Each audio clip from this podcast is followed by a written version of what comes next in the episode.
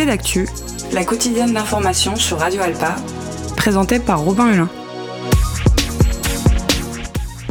Bonjour à tous et bonjour à toutes et bienvenue dans C'est d'actu. Dans cette nouvelle émission, nous allons nous pencher sur un sujet que nous n'avons pas encore évoqué ici. C'est plus globalement une thématique de société, une façon de penser peut-être, de vivre. Nous allons parler de la franc-maçonnerie avec mes invités. Pour en parler, j'accueille donc Marie-Thérèse Besson, ancienne grande maîtresse de la Grande Loge féminine de France. Bonjour. Euh, bonjour à tous. Merci d'être avec nous. Et Alain Noël Dubar, ancien grand maître de la Grande Loge de France. Bonjour. Bonjour à tous. On va s'intéresser d'un peu plus près à la conférence publique que vous organisez ce mardi 14 mars au Solnière du Mans sur le thème de regard croisé sur la franc-maçonnerie d'aujourd'hui. On va s'intéresser d'un peu plus près aussi aux différents rôles qui composent la franc-maçonnerie. On parlera évidemment davantage sur le fond de ce qu'est la franc-maçonnerie aujourd'hui, des nombreux clichés, mais aussi interrogations sur ce sujet, parfois énigmatique selon certains. Pour commencer, Marie-Thérèse Besson, expliquez-nous quel est l'objectif de cette conférence publique ce mardi 14 mars. Alors, cette conférence publique, elle est tout à fait originale, dans la mesure où c'est la première fois qu'est organisée une conférence publique à deux voix par deux obédiences différentes qui sont deux obédiences monogenres, une masculine et une féminine, qui donc ne sont pas mixtes et qui n'ont aucune intention de devenir mixtes non plus. Donc les loges du Mans ont pris cette initiative de faire euh, cette conférence publique à deux voix et c'est vraiment une grande première. Alain Noël Dubar, l'objectif c'est de rapporter, de partager votre expérience? L'objectif, c'est peut-être euh, de démystifier la franc-maçonnerie par rapport aux clichés, de montrer ce qu'elle est aujourd'hui, ce qu'elle n'est pas, et ce qu'elle propose à nos concitoyens, femmes et hommes, bien entendu. Selon la définition du Larousse, euh, la franc-maçonnerie, c'est une association internationale de caractère mutualiste, philanthropique, de nature initiatique et ésotérique, à comprendre donc mystérieux. Euh, Comment présenter plus globalement, peut-être avec euh, simplicité sur notre antenne, la franc-maçonnerie? Alors on, peut dire que la franc-maçonnerie, c'est une association loi 1901 ça au moins c'est clair, avec euh, un président ou une présidente, ce que nous avons été tous les deux pendant trois années consécutives. Et chaque obédience, une obédience est constituée par un certain nombre de loges. Et chaque obédience, de fait, va euh, travailler va recevoir euh, des personnes, hommes ou femmes, qui vont travailler sur eux-mêmes, qui vont travailler avec les autres, puisque le parcours en maçonnerie, s'il est individuel, il est également collectif. D'une part, pour eux-mêmes s'améliorer, être en lien avec la société et pour ensuite porter, on dit nous, porter à l'extérieur du temple tout ce que nous aurons acquis à l'intérieur pour faire évoluer la société vers une société que nous voudrions être une société plus juste, plus éclairée, plus égalitaire. Euh, plus fraternelle. Voilà, plus fraternelle, tout à fait. Fraternelle, on en parlera justement de ce thème, oui. Je voudrais simplement compléter peut-être il y a deux définitions de la franc-maçonnerie hmm. d'une obédience. C'est un ordre initiatique traditionnel, fondé, universel et fondé sur la fraternité. Le mot ésotérique n'apparaît pas dans notre définition.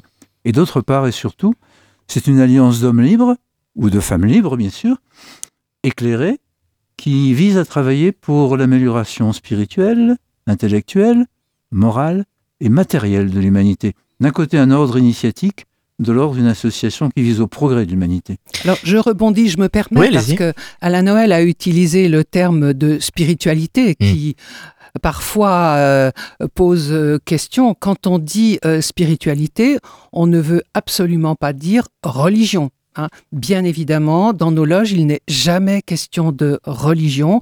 D'ailleurs, euh, nous accueillons des membres de toute religion, voire euh, sans religion du tout. Ça n'est pas du tout, du tout le problème. Qui dit spiritualité dit plutôt mise en lien, c'est le travail de l'esprit, la spiritualité, et nous travaillons sous forme de questionnement, la maïotique. Hein. voilà. Et justement, vous qui avez été grand maître de la Grande Loge de France de 2009 à 2012, est-ce qu'on peut expliquer aux auditeurs le rôle de ce titre? Quels sont les différents titres aussi au sein de la franc-maçonnerie en France? C'est relativement simple. L'association de base, c'est la loge. Une fédération de loges se réunit et traditionnellement, depuis la création de la première Grande Loge, Une grande loge, c'est l'association de plusieurs loges. C'est aussi simple que ça. Alors, dans un atelier, une loge habituelle, il y a un président, qu'on appelle le vénérable maître par tradition ancienne. Et dans la grande loge, on appelle le président le grand maître parce qu'il est le président de la grande loge. C'est aussi simple. Le, Grand Orient de France est donc la plus ancienne obédience maçonnique d'Europe occidentale Non. non, Alors reprenez-moi. faux. Expliquez-nous justement un petit peu ce que c'est que le Grand Orient de France. Eh bien, le Grand, le Grand Orient de France, c'est une obédience qui est issue d'une scission de la Grande Loge de France. Euh, l'obédience la plus ancienne, c'est la Grande Loge de France.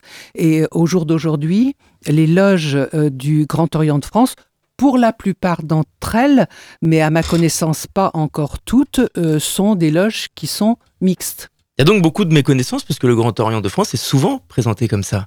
Vous venez de me, reprendre. Euh, le Grand Orient de France est né très précisément en 1773. Et la Grande Loge est née en 1728-1738.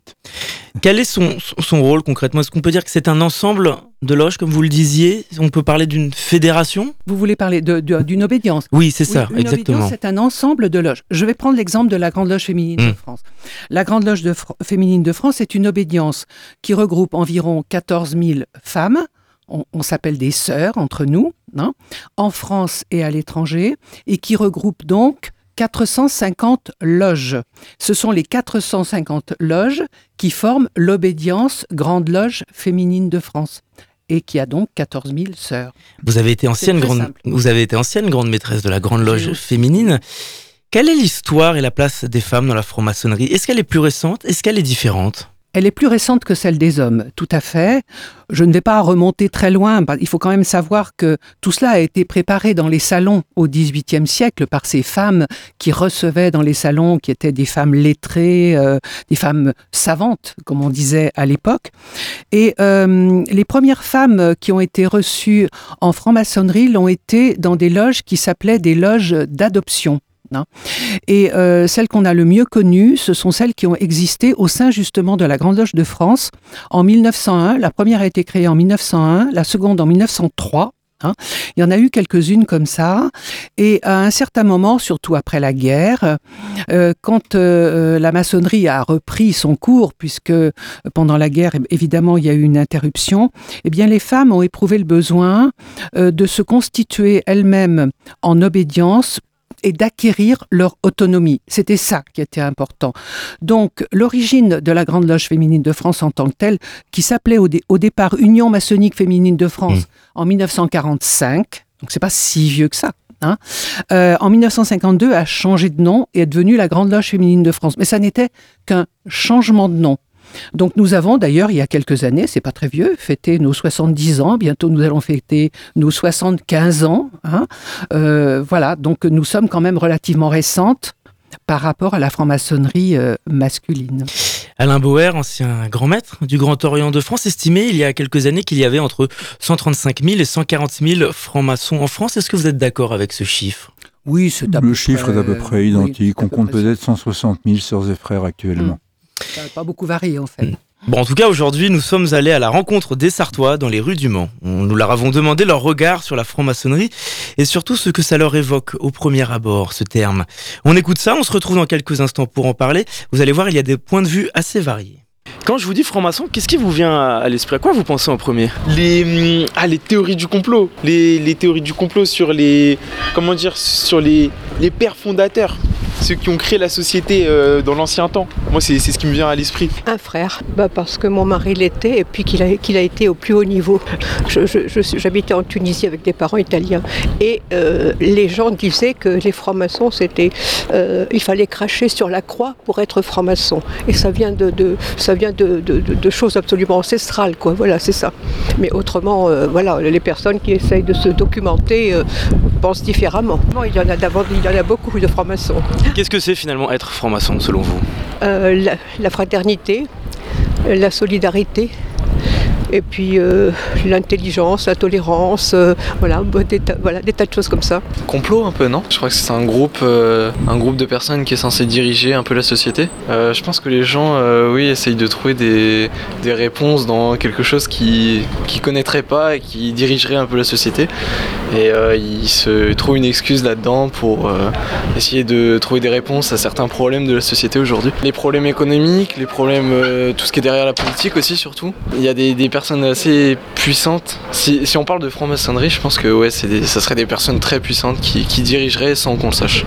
Bah, je trouvais ça génial, les francs-maçons, que les gens qui avaient une expérience de métier transmettaient aux jeunes, tout ça et tout. Moi, je trouvais ça super, ouais. Mais je trouve que c'est dommage que ça soit pas plus répandu, parce que voilà, te faire partager leur expérience, je trouve que c'est génial. Mais maintenant, pourquoi euh, on est très très de complotistes, c'est ça, non?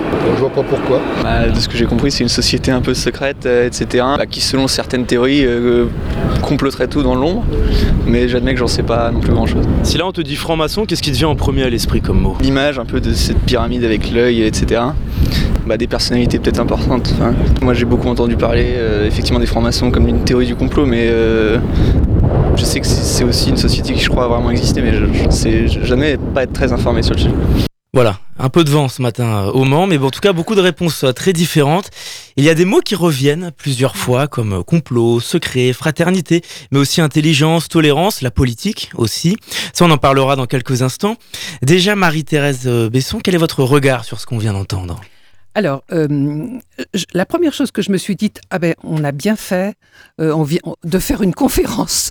Euh, et Alain Noël disait, il faut démystifier la franc-maçonnerie. Mais c'est exactement ça, parce que effectivement, il y a des tas de choses qui circulent sur la franc-maçonnerie parce qu'on ne sait pas trop ce que c'est que la franc-maçonnerie. Pourquoi on parle de complot? On parle de complot parce que la franc-maçonnerie n'est pas une société secrète, pas du tout. Mais nous sommes discret. C'est pas tout à fait, c'est pas tout à fait pareil. En plus, alors pourquoi on est, vous allez me dire pourquoi on est secret comme ça? Eh bien déjà parce que quand on est franc-maçon, on a le droit de dire qu'on est franc-maçon, mais on n'a pas le droit de dévoiler quelqu'un. Moi, si je sais que quelqu'un est franc-maçon, j'ai pas le droit de dire c'est un franc-maçon. Par contre, je peux dire à tout le monde que je suis franc-maçon. Est-ce qu'il peut y avoir des risques aussi, des sanctions par exemple? Non, non, il n'y a pas de, il y a pas de sanction, mais c'est un engagement moral que l'on prend de ne pas, euh, de ne pas dévoiler quelqu'un qui n'a pas envie euh, de l'être. Il y a des gens qui n'ont pas envie d'être dévoilés, justement parce que courent des idées comme ça et que quelque part ça leur fait peur et ils se disent ah si jamais on dit que je suis franc-maçon, peut-être que ça va me faire tort dans la société. C'est ça euh, la problématique. Hein on, on a l'exemple de la dame qui explique que dans sa jeunesse, les gens disaient qu'il fallait cracher Ah sur oui. la croix pour devenir franc-maçon. Comment expliquer qu'il y ait autant de, de clichés sur la franc-maçonnerie, mais autant d'exemples, de clichés, d'exemples précis comme ça? Écoutez, je pense que c'est un vieux fantasme que la franc-maçonnerie est anti-religieuse, simplement parce que la franc-maçonnerie a combattu le cléricalisme Hmm. au XIXe siècle et qu'elle est à l'origine de la loi de séparation des églises et de l'État. Mais cette loi que nous 1905. avons rédigée Oui. Hmm. commence très précisément par la République assure la liberté de conscience. Et tous les francs-maçons sont favorables à la liberté de conscience et donc à la liberté religieuse. Cracher sur la croix, je n'ai jamais vu ça et jamais entendu prôner ça. C'est un fantasme absolu. Cette dame parle aussi de fraternité, qui est un mot qui revient souvent. C'est une notion essentielle. Qu'est-ce que c'est la fraternité, selon vous? La fraternité, déjà, quand on est dans une loge, on, on s'appelle des frères et des sœurs. Hein c'est pas, c'est pas pour rien. On a quand même euh, euh, vécu on- un- une initiation euh, qui est la même pour tous, et euh, on s'est euh, quelque part engagé à euh, considérer les autres euh, et comme nos frères ou nos sœurs, c'est-à-dire le cas échéant euh, à leur venir en aide si besoin, à les respecter. On est dans le respect de soi-même, dans le respect de l'autre. Et la fraternité, c'est cette émulation qui existe dans une, dans une loge entre l'ensemble de ses membres. Je sais pas, Alain Noël peut peut-être compléter Oui, tout à fait ça. Mais la, fraternité, c'est quelque chose. On rentre dans une loge maçonnique par l'initiation, qui est une cérémonie particulière. Donc, on rentre dans une famille. Et dans une Mm. famille, on est frères et sœurs. C'est c'est simple. J'allais vous le demander, comment rentre-t-on dans une loge maçonnique? Comment devient-on franc-maçon? Alors, il y a plusieurs façons de rentrer. Déjà, tout bêtement, euh, vous pouvez connaître quelqu'un qui est franc-maçon et euh, lui dire, ben, moi, j'ai envie de rentrer en franc-maçonnerie. Comment Voilà, c'est un, c'est un moyen. On, on peut aussi euh, avoir euh, une personne autour de soi qui est franc-maçon alors qu'on ne le sait pas et qui va venir nous, nous dire, est-ce que la franc-maçonnerie peut t'intéresser parce que se rend compte que vous êtes quelqu'un qui vous posait des questions, qui avait envie de trouver du sens, etc. On peut aussi aller sur le site internet d'une obédience et euh, écrire à l'obédience en disant voilà, et l'obédience vous met en relation avec euh, la loge de l'endroit où, où vous habitez. Et puis, eh ben, il y a les conférences publiques. hein. la conférence publique que nous organisons demain, enfin c'est pas nous qui l'organisons, ce sont les loges du Mans, est un excellent moyen de prendre contact avec la maçonnerie, de laisser ses coordonnées et d'être euh, En fait, contacté. J'ai envie de vous dire, il faut simplement en avoir envie, avoir la curiosité, et après, vous allez trouver. Ouais. Il faut, il faut avoir envie. C'est très important de dire, il faut avoir, si on a envie, il faut être motivé. On va pas, on rentre pas en franc-maçonnerie comme ça pour se faire plaisir un jour, parce que c'est un chemin qui dure euh, des années, dans lequel on s'engage. Il y a un engagement. En maçonnerie, il y a la notion de l'engagement. C'est une notion qui est extrêmement importante. Donc c'est une démarche qui doit être réfléchie. Comment se déroule une cérémonie lorsqu'on rejoint une loge maçonnique? Alors déjà, quand on la rejoint, on la rejoint pas euh, comme ça. euh, J'écris une lettre et trois jours après, je suis rentré en maçonnerie. C'est pas du tout comme ça. Il y a tout un processus pour rentrer, à savoir que euh, le, le président ou la présidente de la loge à laquelle on s'adresse va recevoir, euh, je vais dire, le candidat, on va dire ça comme ça, échanger avec lui, parce que vous pouvez avoir envie de rentrer en maçonnerie, puis peut-être vous tromper. La maçonnerie, ce n'est pas euh, un club service, ce n'est pas le Lions Club, ce n'est pas le Rotary, c'est quelque chose de tout à fait différent. Donc il faut être sûr qu'on qu'on frappe à la bonne porte. Donc il y a un entretien. Ensuite, on va rencontrer euh, des frères ou des sœurs de la loge en fonction du fait qu'on est dans une obédience masculine ou féminine. Chaque fois, la lotte vote. Nous sommes très démocratiques en, en maçonnerie, donc nous votons à la suite de tout ça. Et si euh, les votes euh, sont euh, positifs, et bien à ce moment-là, on arrive euh, le jour euh, de ce que l'on appelle la cérémonie d'initiation. Tu peux peut-être expliquer un peu, Alain Oui, je pense que le... il y avait un deuxième sens à votre question, ça veut dire quelle est cette cérémonie? Je Mm. ne peux pas vous en Voilà. dévoiler les détails, mais disons Là aussi, on reste discret? Mais on reste discret, c'est normal quelque part. C'est du vécu. Mais c'est du vécu intime. Mais simplement, euh, la cérémonie consiste, pour l'essentiel, à mettre le candidat ou la candidate en face de ce qu'il est, pour réfléchir sur ce qu'il est, sur ce qu'il n'est pas, et ce qu'il peut devenir. Quelque part, on lui demande de réfléchir pour euh, devenir euh, un peu meilleur après, et ça demande un long processus, un contact euh, très personnel. Est-ce qu'il est facile de quitter la franc-maçonnerie lorsqu'on le désire? Une lettre de J'ai- démission. On est, on est dans une association, loi 1901. Un franc-maçon qui veut partir, il envoie une lettre de démission et puis voilà, c'est terminé. C'est pour ça aussi que, euh, contrairement à ce qu'on entend parfois, on l'a pas entendu dans votre reportage, mais certains disent ah mais la, les francs-maçons, euh, la franc-maçonnerie c'est une secte. C'est pas une secte. Une secte c'est très facile de rentrer et c'est très compliqué de sortir. La franc-maçonnerie, c'est beaucoup plus compliqué de rentrer, c'est très facile de sortir et surtout on ne prône absolument pas la pensée unique. C'est exactement ce que dit un intervenant dans un reportage d'Hugo Décrypte, un célèbre journaliste sur Internet, qui était allé à la rencontre des francs-maçons. Et cet intervenant expliquait aussi qu'on ne se coupe jamais la parole. Est-ce que c'est vrai? C'est parce qu'il y a des liens à conserver? Un, respect qu'on essaye d'entretenir? de, de respect de l'autre, c'est-à-dire que la, la tradition et l'exigence de la loge, c'est d'écouter, d'écouter l'autre dans tout ce qu'il a à dire. Et quand il a fini de parler, il y a une expression qu'on peut vous dévoiler, il dit j'ai dit, ça veut dire qu'il a exprimé toute sa pensée. Il peut se rasseoir et quelqu'un d'autre peut parler sur ce qu'il a dit, mais il n'y a jamais de dialogue direct. On parle au président de l'atelier de manière à ce qu'il n'y ait pas de conflit entre les personnes. Il y a un jeune dans le micro-trottoir qu'on a écouté qui expliquait qu'on parle de complot parce que les gens essayent de trouver des réponses dans quelque chose qu'ils ne maîtrisent pas forcément, dans quelque chose où, où ils n'ont pas forcément accès aux réponses. Est-ce que c'est cette part de secret ou de, plutôt de discrétion qui peut engendrer cela aussi chez les gens? Alors, je crois qu'il y a, il y a une demande d'entrée en maçonnerie quand les gens se posent des questions de sens.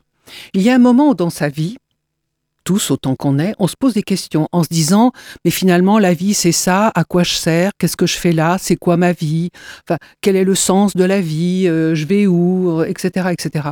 On se pose des questions sur le sens, donc on cherche des réponses. C'est compliqué de trouver des réponses et la maçonnerie est une voie, c'est pas la seule voie, il y a d'autres voies. Hein.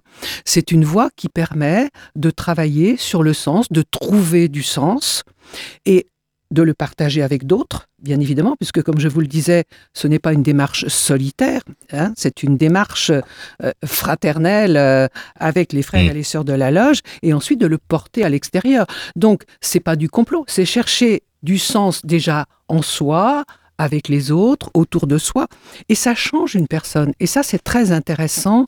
Quand quelqu'un rentre en maçonnerie, la personne qui rentre au bout de, quelques mois ou, ou au bout d'un an, elle n'a pas la notion d'avoir franchement changé. Et c'est les gens autour qui lui disent Ah, mais euh, tu as changé, tu n'es pas pareil, tu es plus ouvert, euh, tu es plus réfléchi, tu abordes pas les choses de la même manière. Ça, ça, on le rencontre très, très souvent. Ce que je veux vous dire, c'est que l'élément essentiel que vient de dire Marie-Thérèse, c'est que c'est la recherche du sens. Il faut bien comprendre qu'une loge, une obédience, ne donne pas de réponse.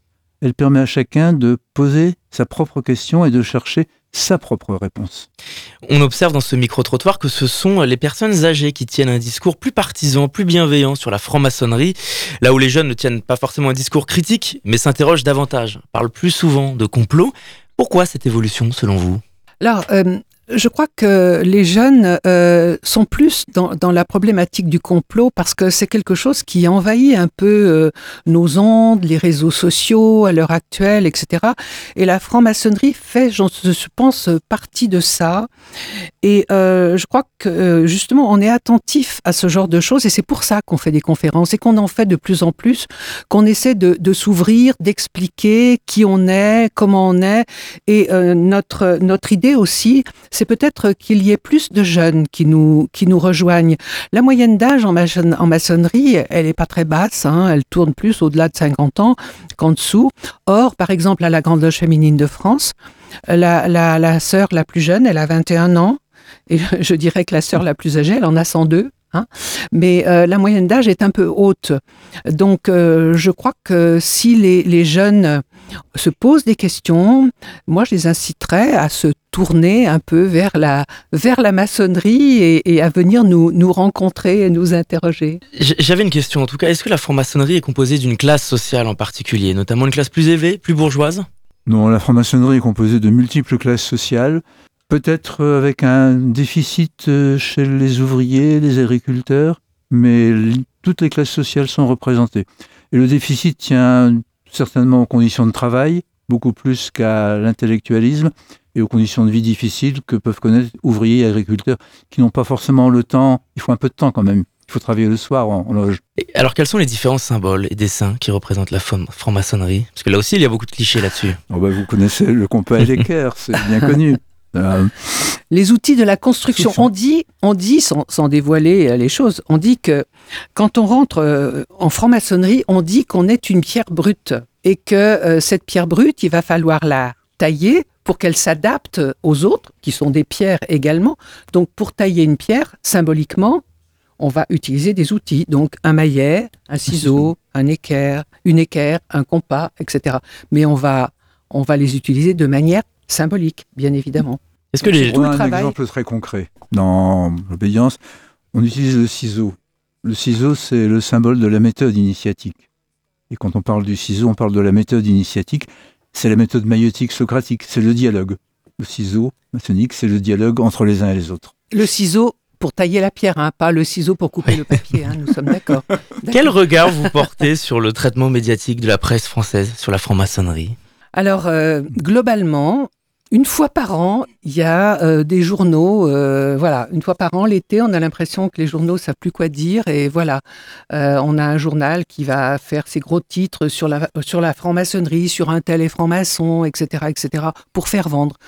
Est-ce qu'il y a des choses intéressantes, concrètes, ou vous trouvez qu'il y a des choses non. qui ne sont pas forcément réelles et suffisamment bien titrées de, de, de, divulgation des journaux, ça a diminué quand même. Il y, en a il y avait un certain nombre de choses qui étaient exactes et il y avait un certain nombre de choses qui étaient complètement fausses. C'est-à-dire que Hmm. certains journaux ont divulgué des noms de francs-maçons alors que ces personnes, hommes ou femmes, surtout des hommes du reste, vous me le reconnaître, n'étaient pas francs-maçons. Ça a fait rire beaucoup de monde. Est-ce que les francs-maçons peuvent être amenés à, participer au, débat politique, plus, plus concrètement être consultés par le gouvernement oui. parfois?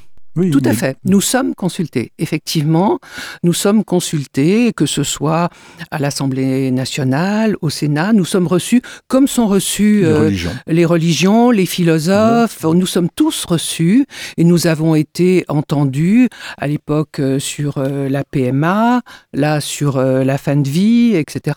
Donc oui, nous sommes consultés. Tout à Il y a deux, manières. Il y a le fait que nous souhaitons que hmm.